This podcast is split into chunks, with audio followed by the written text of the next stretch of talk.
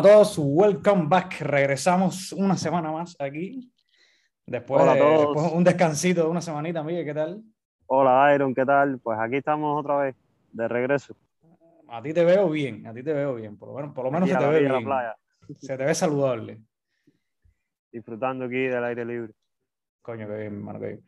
No, este, en este tiempo, tú sabes, verano, nos coge, nos coge la, la fiaca, como dicen por ahí por Buenos Aires, y nos ponemos verano a hacer cosas, vacaciones, entre vacaciones, trabajo y, Sí. y descansar, que también uno se lo merece de vez en cuando. Y hay que compaginarlo todo. Entonces, Así mismo. Así mismo. Hay que, ir, hay que ir tirando poco a poco de todo, ¿no? De todo sin, sin perder la cordura. Sin perder la cordura. Oye, compadre, eh, bueno, el tema hoy me interesa bastante. El tema hoy me interesa bastante. Si quieres, introdúcelo tú. ¿Cómo Miguel, volvemos? Esta vez volvemos un poquito así por, por la realidad de Cuba, la actualidad, un poco por la política. Bueno, actualidad y. Bueno, actualidad y no tan actualidad, porque sería. Bueno, vamos, vamos a decir de qué vamos a hablar, para que todo el mundo esté claro. Vamos a hablar de lo que, de lo que viene siendo, lo que se está llamando ya hace, hace poco, incluso por, los por los mismos los mismos agentes, ¿no? Los mismos, la misma policía política de Cuba, que es la nueva, la nueva primavera negra en, Sí. de represión, de una ola, una ola represiva que está teniendo Cuba en estos momentos. Y, y bueno, de eso es lo que vamos a hablar hoy. Y hablamos de nueva porque Porque ya en el hubo- año 2003 ya hubo una, una primavera negra. Bueno, y eso, esa fue la primera que se le llamó así, pero primaveras negras en Cuba en los últimos 50, 60 años han habido unas cuantas. Bueno, sesiones negras, estaciones Sí. negras, porque Estaciones negras, da lo mismo primavera que verano, que invierno. Verdaderamente. todo. ¿Sabes cómo fue Habla- lo de 2003? Bueno, dime, dime, dime. Sí, sé un, sé un poco, pero bueno, dime, dime, que los oyentes Bueno, quieren, sabes quieren que saber en el 2003 el mundo no estaba para Cuba, estaba para la guerra de Irak. Era, ese era el foco mediático internacional. Todo el mundo estaba puesto para la guerra de Irak. En marzo del 2003, que cuando empezó la guerra de Irak. Y eso lo aprovechó el gobierno de Cuba para reprimir, empezar a encarcelar a todos los, los del movimiento del proyecto Varela, del proyecto Varela que querían modificar la constitución cubana, amparándose en una ley de la misma constitución. La constitución que aprobaron en el 92 decía que si recogían más de 10.000 firmas los ciudadanos podían, podían modificar la ley, podían incluir artículos nuevos y eso fue lo que hicieron, recogieron 11.000 y pico firmas y bueno, al final empezaron a darle curvas, tú sabes, como dicen en Cuba, y les dijeron que no, que no se podía. Y terminaron con, eso fue por el 2001, 2002, y terminaron con el, el encarcelamiento de, de más de 70 presos políticos. 75, 75 75 prisioneros de activistas. conciencia, Sí, activistas, basándose en, esta, en bueno, esto mismo que me estabas diciendo, ¿no? que era la ley el número 88 de la, de la protección Ah. de la independencia nacional y la economía. Ah, sí, ah, eh, eh, sí, Eh, eso fue una ley que inventaron para poder... Es una ley que se habían, exacto. exacto. Dice Eh, que basándose es- en, la ley, en, la, en la ley número 88 y en el artículo 91 del Y Código que Penal. ellos consideraban, un, ¿cómo era? Eran considerados un peligro para la independencia de Cuba. ¿Cómo la independencia? Como si, No, no, como no. si se quisieran anexar a España otra vez, ¿no? O a Estados Unidos. eh.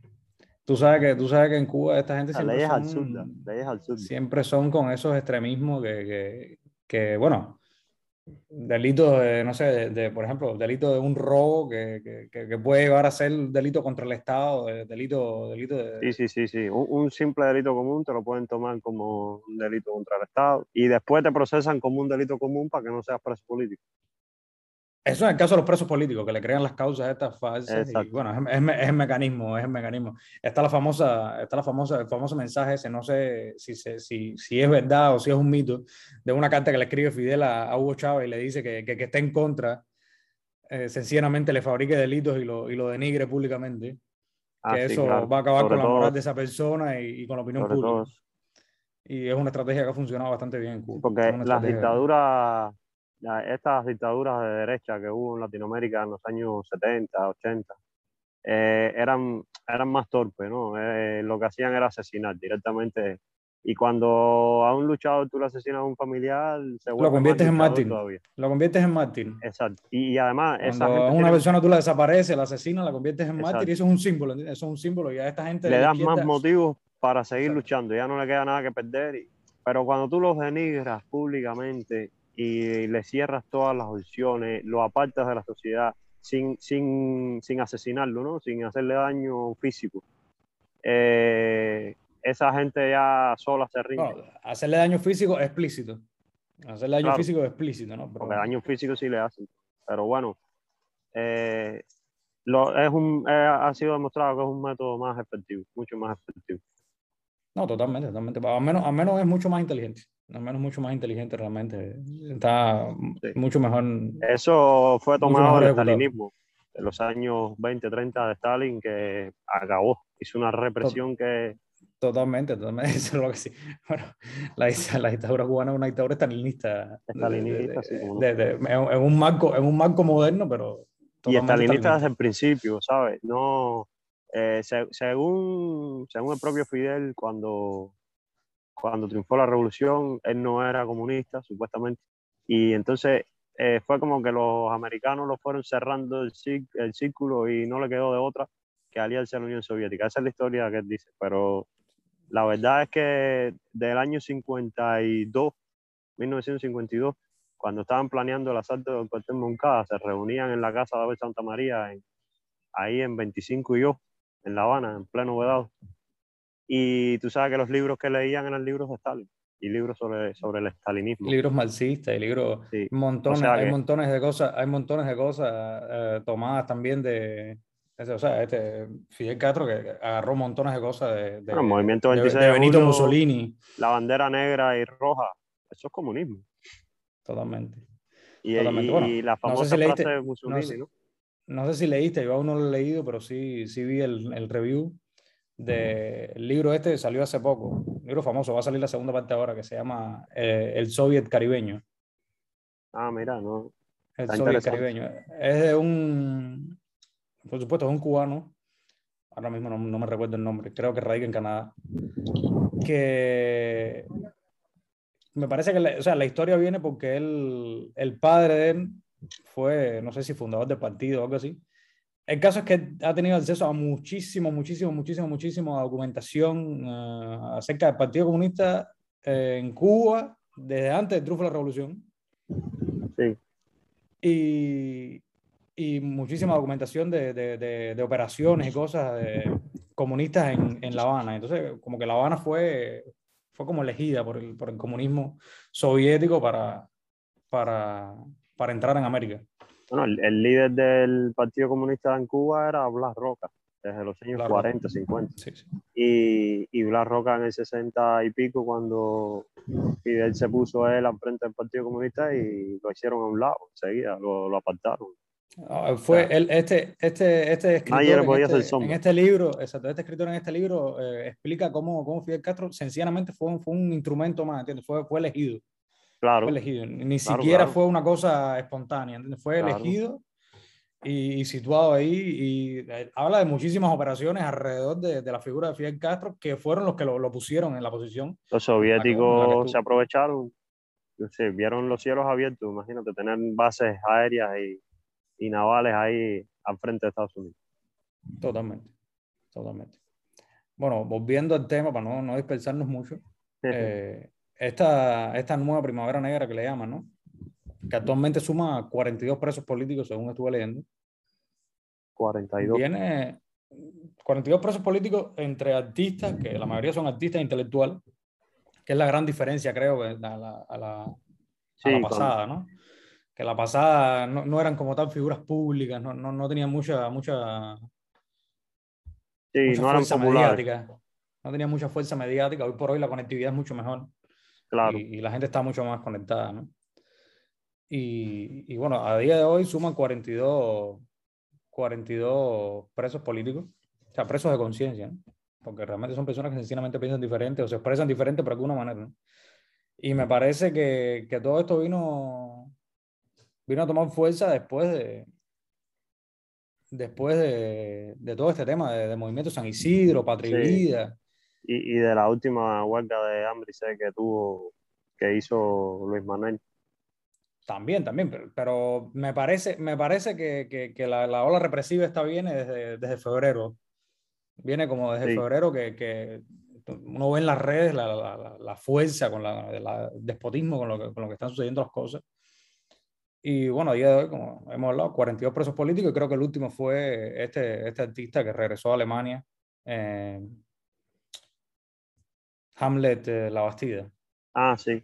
Se llama, que me parece que fue una... O sea, la causa que se están inventando es como una estupidez, porque es como causa, dice que denigrando la moneda, denigrando como que toman la moneda como algo estatal, como algo, y como que lo estaban denigrando, porque si, eh, la, la, la, justificación era que en, una, en, una, en unas conversaciones privadas en un grupo había, como que había promovido, ¿no? Que, que, que firmaran los billetes y que, que, o sea, que pusieran mensajes políticos, ¿no? Pa, pa, en los billetes para poderlo pasar de persona a persona. Ah, claro. Y entonces creo que eso que es, lo que como que lo, lo que lo toman como causa, ¿no?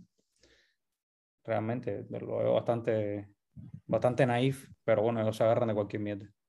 Ellos se agarran de cualquier mierda. Sí, de hecho, en esta, en esta nueva primavera negra están fabricando delitos comunes y delitos que no, para que no sean presos políticos. Bueno, ese, ese, ha sido un mecanismo, ese ha sido un mecanismo siempre. La gran lo que pasa que, lo, lo que, pasa que la gran... es la internet, es la internet, la, la conectividad es la gran diferencia. Que esta no, vez que... ellos pueden decir todos los abusos, pueden denunciar. Y que me parece a mí que con ese mismo, o sea, con, con, por esa misma razón, ¿no? Por la misma razón de la, de la conectividad y el Internet y todo, que, que ahora mismo el mundo sí está viendo, más que menos, cada vez más, o sea, a mí me parece que cada vez más, sí. eso lo hemos hablado muchas veces, pero o sea, lo último que pasó en, el Parlamento de la Unión Europea es verdad que habían habido algún que otro parlamentario que sabía que había, había hablado acerca de los derechos humanos en Cuba. Sí, pero esta vez se unió el Parlamento entero. Pero se unió el Parlamento. Nunca vi proponer una, una, una moción de censura, una moción de, de, de, de o sea, de, tomar en cuenta qué es lo que está pasando en Cuba tan generalizado. Y me parece que así poco a poco, poco a poco, poco a poco, cada vez como que se le va cerrando más el ciclo y cada vez le van quedando menos aliados. ¿entiendes? realmente. Y, y, me parece que en esta ocasión el mundo sí está mirando a Cuba. No es, la, no es el 2003. Sí, claro. No es el 2003, eh, el 2003, donde Cuba estaba de espalda al mundo. Claro, y además había un, había un problema político internacional más grande, más grave, que la gente no. O sea, los demás países no miraban a Cuba, pero esta vez. Realmente, no. Realmente uno se piensa que el mundo entero tiene que mirar a Cuba. O sea, uno como cubano se piensa que el mundo entero claro. tiene que mirar la situación de Cuba, pero claro, la realidad claro. es que, que Cuba no, no, es un problema para nadie. ¿entiendes? Cuba es un problema para y además, un, es un país más y, y, si hablamos claro, es una dictadura más, porque lo que, no lo, que escasean, lo que escasean en el mundo son las democracias. La mayoría de los países del mundo tienen dictadura. Es Exacto. una lástima, pero... Más flexible, menos flexible, más o sí. menos democrática, eh, con más o menos problemas económicos, pero, pero la realidad es que, que libertad, el mundo estaba un poco, un poco escasa de libertad. Ah, sí. Ya te digo. Y, y no, porque eso también lo, lo, estaba leyendo no hace mucho, ¿no? Que, que, la gente, no, ¿y por qué no? ¿Y por qué el mundo no? ¿Y por qué la Unión Europea? ¿Y por qué la ONU? Pero todos sabemos que la ONU es, o sea, todas las organizaciones estas masivas son, son una, una, un aliviadero de, de, de, de, izquierdosos del mundo, me parece a mí, porque no, no sé por qué todos los activistas izquierdosos del mundo van a parar esa organización, mm, porque es, es imposible, es imposible que sea tan así o que, que, que, que, Cuba, la dictadura cubana tenga, tenga tantos aliados así de esa manera. Me parece que es una cuestión más de, de toda la propaganda que se ha hecho, que, que en eso sí, sí, han sido buenos estos cabrones. Sí, sí, haciendo propaganda. Estos sí han sido buenos porque la, se tomaron las bases del, del, del, del, fascismo, del estalinismo, qué sé yo, para bueno, ellos propaganda, han, pero se han tomado bien. mucho del fascismo, del fascismo han tomado no, muchísimo. Las bases, las bases de, la, de, la, propaganda fascista, que creo que son siete, no me acuerdo el nombre de, de, de este, el tipo este que las hizo, era un, eh, la, sí, era Himmler. Himmler. Era Himmler. Himmler, Himmler sí, ese que era que la mano, era, era, era realmente el, el, el de la duro, propaganda. De la propaganda. Sí, pero que era el duro, ¿verdad? El que tenía el, sí. el, el cerebro, ¿verdad? Atrás de los nazis. Era el, ideólogo, era el sí. cerebro atrás de los nazis. Eh, que era el que tenía la, la Stasi. Bueno, lo decía. Stasi, tenemos Stasi, que hacer que, que, el pueblo pase hambre y que piense que la culpa la tiene el enemigo. Y es lo que pasa en Cuba. Eh, no, no, esa gente, esa gente, si hay algo hecho, eh, si algo hecho bien ha sido seguir a, a ese tipo de, de, ideología. Y la propaganda, la propaganda se la da muy bien. Cualquiera que tú hablas en el mundo, cualquiera que tú le preguntes en el mundo, se piensa que Cuba es un paraíso. Cualquiera. Cualquiera. La primera opinión de Cuba es un paraíso. Eh, bueno, pero ya no queda Unión Soviética, ya no queda guerra. Lo que pasa, lo que pasa es eso, es que gracias, gracias a esto que estábamos hablando, cada vez más como esa, esa, esa máscara se va cayendo, esa máscara se va cayendo cada vez más y cada vez más uno ve periodistas. la, la, internet nos dado una libertad que ahora pues, simple, simplemente dos personas como tú y yo podemos estar en cualquier lado, lugar del mundo denunciando abusos y hablando de, de lo que está sucediendo, que eso antes no se podía hacer. Antiguamente los activistas se conocían entre ellos, pero sinceramente yo, yo no tenía conocimiento de quiénes eran y nadie sabía así públicamente quiénes eran. Y ahora cualquier cubano sabe quién es Luis Manuel Otero Alcántara. Todo el mundo oído hablar de la canción Padre Vida. Para nada, para nada, para nada, para nada. Eso, eso ha sido el, el me parece que eso ha sido el, el avance más grande que se ha tenido en toda, en, toda la, la, en estos 60 años de, la gente en contra del comunismo en Cuba. Es la primera vez que uno tiene más que menos acceso a información. Sí. Y, y, a la eh, libertad de expresión. Y a la libertad de expresión, que como quiera que sea, no te paras en una, en una plaza, no te paras en un parque, en una acera a protestar, pero pones un post en, Facebook. ¿entiendes? Exacto. Ya las cosas. Y, y, y, posiblemente. y, te agarran y tiene, Exacto. Yo, yo lo que digo es que, o sea, no podemos pretender que una maquinaria que ha estado oxidada durante 60 años, ¿entiendes? una maquinaria de, protesta, de reclamos sociales, salga, ¿entiendes? Salga al unísono. En seis meses los cubanos tengan conciencia de protesta, que no han tenido 60 años. Eso no va a ser nunca, pero a mi entender lo que tiene que pasar es eh, me parece que lo que está pasando ahora, que son como microcambios, microcambios, microcambios, producto de esto mismo. No sé si sabes quién es la diosa de Cuba. La, eh, artista esta reggaetonera. Eh, ya te digo, eh, ni me gusta su música, ni me gusta nada, ¿no? Pero bueno, es bastante mediática en las redes. Claro, son gente mediática. exacto. Y aunque, por supuesto, no estoy de acuerdo para nada con sus métodos, o sea, con su, con su método me, me refiero con su, su manera de expresarlo, ¿no? pero una realidad es que ella se para con su teléfono en la mano y denuncia los problemas sociales que hay. Ella no está diciendo en ningún momento, a ella a lo mejor no le importa, ¿entiendes? Lo que pasa fuera de su barrio. Sí, ahora hay más. no le importa. Cada persona. Pero si, le, quitan la corriente, si le quitan la corriente, sale con el teléfono y dice, oye, me quitaron la corriente. Y eso es lo que hay que hacer, me parece a mí. Eso es lo que hay que hacer. Y, esos pequeños cambios son los que van a hacer un cambio grande algún día. Me parece. Ahora cada persona se está volviendo un medio de información cada persona que, que, que, tenga un teléfono y conexión a internet ya es un, es un medio de información. Y eso, eso es nuevo en el mundo entero. Está dando libertad no solo a Cuba, está dando libertad a muchos países oprimidos. Cuando, cuando, no sé si fue cuando Lula da Silva, cuando Dilma Rousseff, no, no recuerdo cuál de los dos era, pero lo que sacó a la gente a las calles fue el Internet. Lo que sacó a la gente a las calles fue el Internet. Sí, sí. Realmente. Eh, fue sencillamente lo que pasó. Y así me parece que, que, que si, siguen, o sea, si siguen por ese camino de, de, de, de, ir trancando gente por manera de pensar, no sé, no le van a alcanzar las cárceles, me parece. Sí. No le van a alcanzar las cárceles porque, porque que te metan preso por poner un post en Facebook primero están liberando, están, están, violando tu libertad de expresión en todos los sentidos, en el sentido más, más, miserable. En el sentido más miserable. Ya no, es, ya no es directamente que te pares a protestar en ningún lugar, ¿no? es que sencillamente es, ya que no puedes pensar ni siquiera en tu, en tu por, decirlo de alguna manera, tu muro de Facebook como, no sé, como algo privado, algo personal, no sé. Como que está hablando tú con él, es como que tú estás hablando con el primo tuyo, no sé. Ah, no sé. Eh, pero, pero ya que ni siquiera eso lo puedes hacer, que ni siquiera eso lo puede hacer, me parece que, y cada vez son más, y verdad que es un hecho, la situación en Cuba cada vez está peor, situación política, eh, económica me refiero. La política siempre ha estado mal, pero bueno, la, la, económica cada vez está peor. Y, y eso realmente hace que las personas eh, cada vez... Eh, bueno, desde aquí vamos a ir contando... Pierden más todo. Cuando vaya cambiando un poco la situación. Yo creo que algo ya está ocurriendo. Yo creo que algo ya está ocurriendo. Realmente, realmente yo pienso que, que el simple hecho ese de que la gente agarra un post y agarra y oye, y mira el pan, mira, el pan me vino lleno de moho. Y oye, mira, en el hospital este, los baños, mira cómo están. Y oye, mira, en el, eh, no sé, oye, me quitaron la corriente, oye, no tengo agua hace una semana, oye, mira la leche como vino todo sucia, oye, que lo ves ahí todos los días, todos los días. Al menos, al menos eso consigue que parece la que eso- gente vaya perdiendo el miedo. El miedo a Exacto, decir. Me, pare- me parece que eso es un cambio y, y que no, no, sinceramente, no creo que, que eso lo vaya a parar nadie. No creo que eso lo vaya a parar nadie.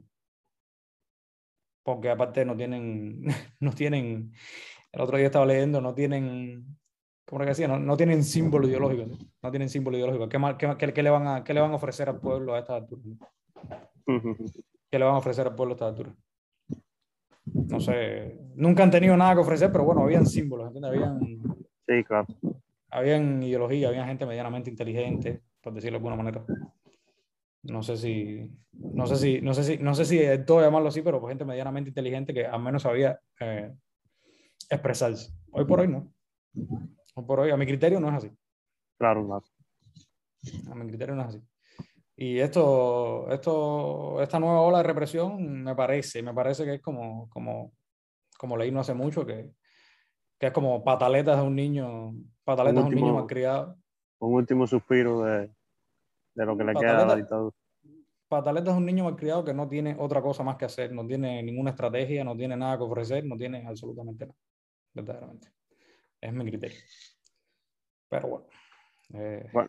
es- no, deja de ser, no deja de ser duro y triste, verdaderamente.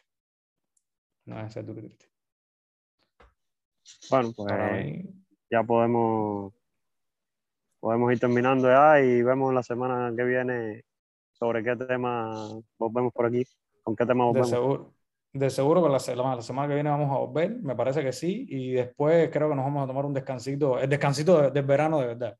El Un descansito, verano de veraniego que ya toca. ya. a echar- a echarnos un break, echarnos un break. Síganos en nuestras redes sociales y bueno, por acá estamos. Bueno, un saludo y gracias por escucharnos. Siempre gracias por estar ahí. Chao. Chao. Thank you.